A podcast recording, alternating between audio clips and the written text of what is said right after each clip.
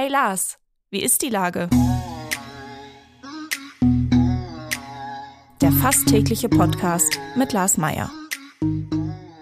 Wie ist die Lage? Unser fast täglicher Podcast in Kooperation mit der Hamburger Morgenpost, der Gute-Leute-Fabrik und Ahoi Radio spürt tagesaktuellen Fragen nach. Mein Name ist Lars Meier und ich rufe fast täglich gute Leute aus Hamburg an. Unser Partner, der das diese Woche möglich macht, ist Bäderland.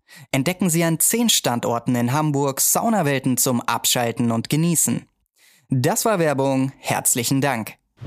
Heute befrage ich den Vorstandssprecher der Haspa, Harald Vogelsang. Ahoi, Herr Vogelsang. Ahoi, Herr Meier. Lieber Herr Vogelsang, zunächst erstmal herzlichen Glückwunsch. Die Hamburger Sparkasse scheint ja einiges richtig zu machen. Ich habe gelesen, dass Sie vor einigen Tagen aufgrund guter Geschäfte zwei Millionen Euro an wohltätige Einrichtungen gespendet wurden.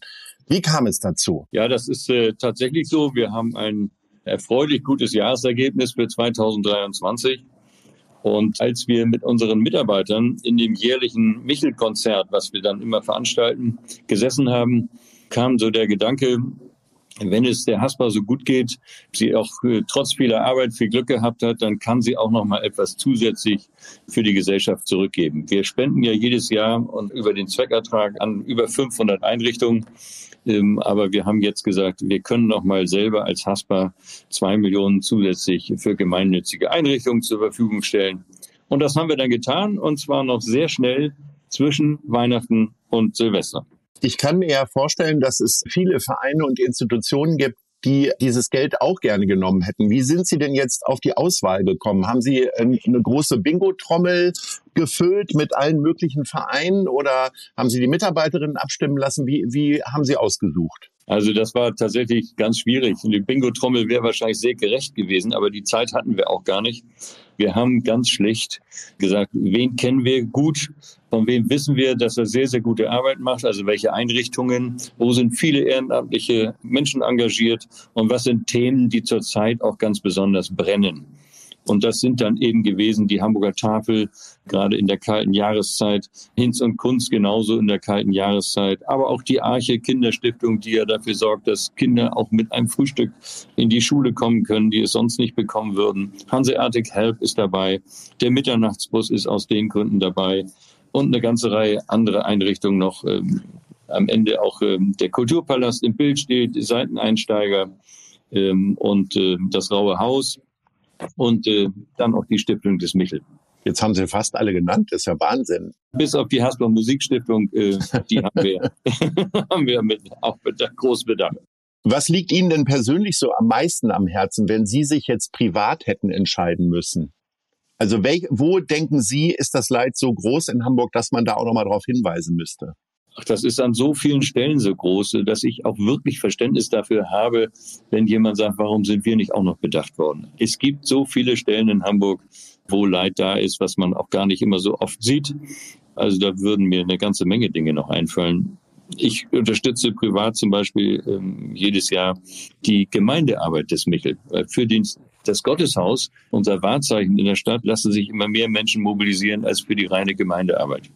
Und die ist auch ja. ganz wichtig, gerade dort um die Michel herum. Was auch total wichtig ist, ist äh, der Nachwuchs. Und der wird bei Ihnen ja auch speziell gefördert. Unter anderem sorgen Sie gerade dafür, dass das Wohnungsproblem ein bisschen zumindest behoben wird. Sie haben ein Azubi- und Studentenwohnheim am Eisenplatz in, äh, mitten in Hamburg eröffnet, beziehungsweise nein, Sie haben ein Richtfest jetzt erst gefeiert. Erzählen Sie mal, wie es auf diese Idee kam. Ja, tatsächlich kann man noch nicht einziehen, weil erstmal Richtfest. Die Idee ist schon einige Jahre alt. Es hat dann eine Weile gebraucht, bis wir jetzt soweit sind. Aber wir sind sehr froh über den aktuellen Stand. Wir haben immer mehr Gespräche geführt mit Auszubildenden, die bei uns einen Ausbildungsvertrag unterschrieben hatten, die dann vier Wochen vorher gesagt haben, ich kann leider nicht kommen. Ich muss meinen Ausbildungsvertrag wieder kündigen, denn ich habe eine Wohnung gesucht und ich finde keine, die ich bezahlen kann. Dazu muss man wissen, dass mehr als die Hälfte der Auszubildenden in der HASPA nicht aus Hamburg kommen, also auch nicht bei den Eltern noch wohnen bleiben können, sondern die kommen aus Schleswig-Holstein, aus Niedersachsen und auch aus Mecklenburg-Vorpommern. Und diese jungen Menschen sind natürlich darauf angewiesen, bezahlbaren Wohnraum zu finden. Dann haben wir gesagt, okay, an der Stelle können wir doch versuchen zu helfen.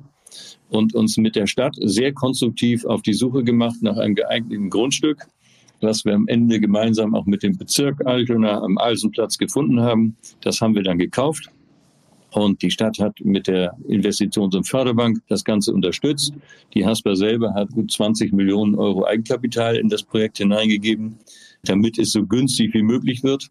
Und jetzt sind wir so weit, dass wir sagen können, im Sommer ist dann auch irgendwann nicht nur Richtfest, sondern auch Einweihung.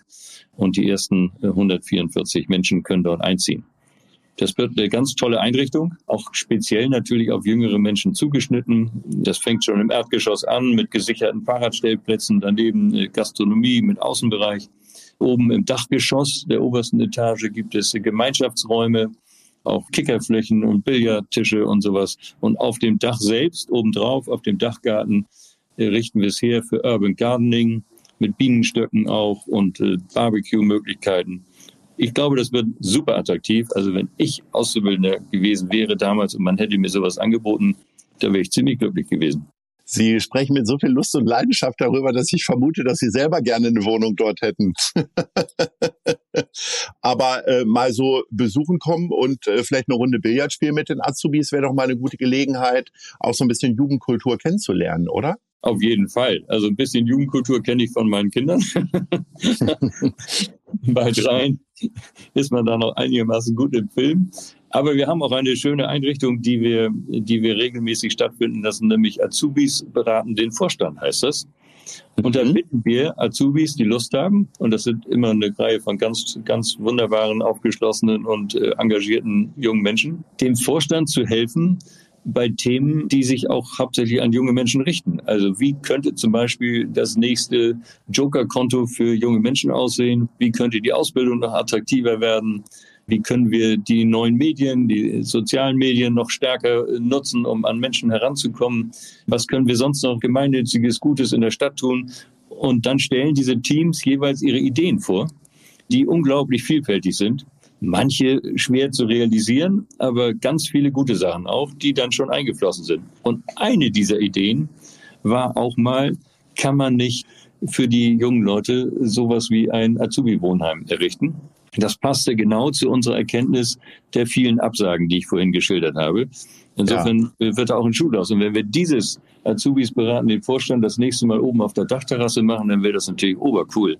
Ja, nun glaube ich nicht, dass die Azubis ausgerechnet die Idee hatten, äh, dass die Unternehmenszentrale am Gänsemarkt entsteht. Wie ist es denn zu dieser Idee gekommen?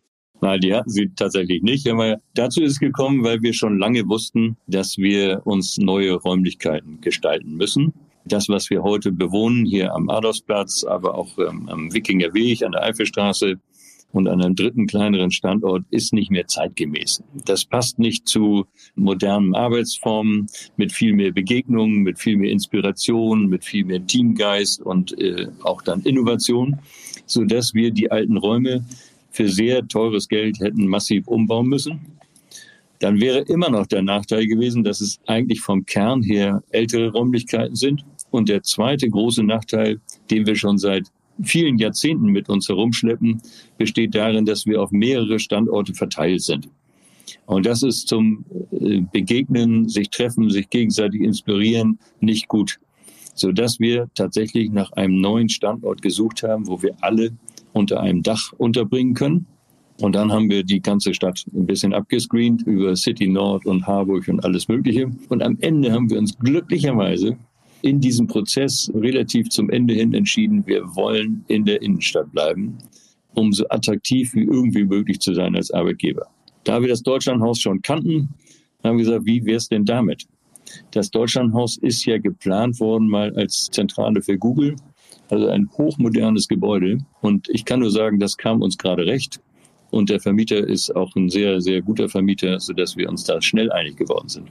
Das hört sich doch gut an. Wann ist denn alles soweit? Wann können Sie denn schon wieder feiern? Diesmal kein Richtfest, sondern dann den großen Einzug. Also wir werden in mehreren Etappen, aber auf einem kurzen Zeitraum ab dem 19. April ungefähr umziehen. Also sehr bald. Und darauf, freuen, wir uns, darauf freuen wir uns auch sehr. Haben Sie denn das Gefühl, also beim Umzug ist es ja immer so, also im privaten Bereich zumindest, dass man eine ganze Menge Sachen nicht mitnimmt, weil man feststellt, oh, habe ich seit Jahren gar nicht mehr genutzt. Wie sieht's denn bei Ihnen im Büro aus? Werden Sie nur die Hälfte mitnehmen oder sind Sie eh schon jemand, der die Philosophie des Clean Desk verfolgt und eigentlich gar nicht so viel Firlefanz im Büro stehen hat, so wie ich zum Beispiel? Also die Philosophie des Clean Desk finde ich großartig, aber ich habe es nie geschafft, um ganz ehrlich zu sein. Aber das wird sich jetzt radikal ändern, denn in dem neuen Gebäude hat auch der Vorstand keine eigenen Räume mehr. Wir haben einen Bereich, wie alle anderen Unternehmensbereiche auch, in dem wir uns hauptsächlich einfinden werden, damit man nicht durch das ganze Haus mit neun Etagen umherirrt. Aber in diesem Bereich gibt es für uns auch im Vorstand, wie für alle anderen auch, keine Zimmer mehr, keine festen Arbeitsplätze, die nur uns sozusagen gehören, sondern wir suchen uns den Platz, den wir gerade brauchen. Das kann ein Arbeitsplatz sein, das kann aber auch ein Platz sein, in dem man gut telefonieren kann. Dafür haben wir Telefonboxen. Es kann auch ein Raum sein, in dem man gut Videokonferenzen machen kann oder in dem man gut Teammeetings machen kann. Und aus diesem Konzept heraus kann ich schon mal gar nichts mitnehmen. Das heißt, ich räume hier alles auf. Meine Schränke sind schon komplett leer. Und der Rest, der noch in so einem kleinen Sideboard sich befindet, muss in den nächsten Wochen auch noch verschwinden. Umziehen werde ich dann mit einem iPad und einem kleinen Rucksack, wie jeder Mitarbeiter ihn bekommt, wo ein paar persönliche Sachen drin sind, die man in einem Locker abends verschwinden lassen kann und nächsten Morgen wieder rausholt. Das ist die neue Welt. Daran werde ich mich auch gewöhnen müssen. Aber ich freue mich sehr darauf, weil wir am Ende viel mehr Begegnung haben werden und viel weniger starres äh, Sitzen an einem Platz, äh, wo man dann nicht so oft wegkommt unter die Menschen, wie man es eigentlich sich vorgenommen hat. Also ich muss ganz ehrlich sagen, Herr Vogelsang, Respekt, dass Sie das auf die letzten zehn Jahre Ihres beruflichen Handelns noch so locker machen. Zehn oder 15 Jahre, wie auch immer, äh, wie lange das noch dauern wird. Also ich finde das schon mal nice und äh, so sind wir auch bei unserer Kategorie. Nice oder Scheiß. Wofür haben Sie sich denn entschieden? Was läuft gut oder was läuft schlecht in der Stadt? Ich finde, was sehr gut läuft in der Stadt, sind die 180.000, nachdem die Polizei nochmal nachgezählt hat, Demonstranten für Freiheit, Demokratie, gegen jede Form von Ausgrenzung hier in unserem Land und das in unserem schönen Hamburg. Das finde ich sensationell gut. Auch das finde ich auch sehr gut. Mir hat vor allen Dingen aber unser Gespräch gefallen, lieber Herr Vogelsang. Ich freue mich und ich würde sagen, wenn Sie denn mal eingezogen sind, so nach den ersten 100 Tagen im Deutschlandhaus, rufe ich einfach nochmal an und frage, wie ist die Lage? Bis dahin sage ich Ahoi und guten Umzug. Ja, danke, Vielen Dank. Und äh, wir sollten das aber nicht so lange aufschieben, denn die 10 bis 15 Jahre, die Sie mir noch zugeschrieben haben, die werde ich nicht erreichen. das wollte ich Ihnen ja gleich entlocken damit. Vielen Dank. Tschüss. Tschüss. Dieser Podcast wird präsentiert von der Gute-Leute-Fabrik, der Hamburger Morgenpost und Ahoi Radio.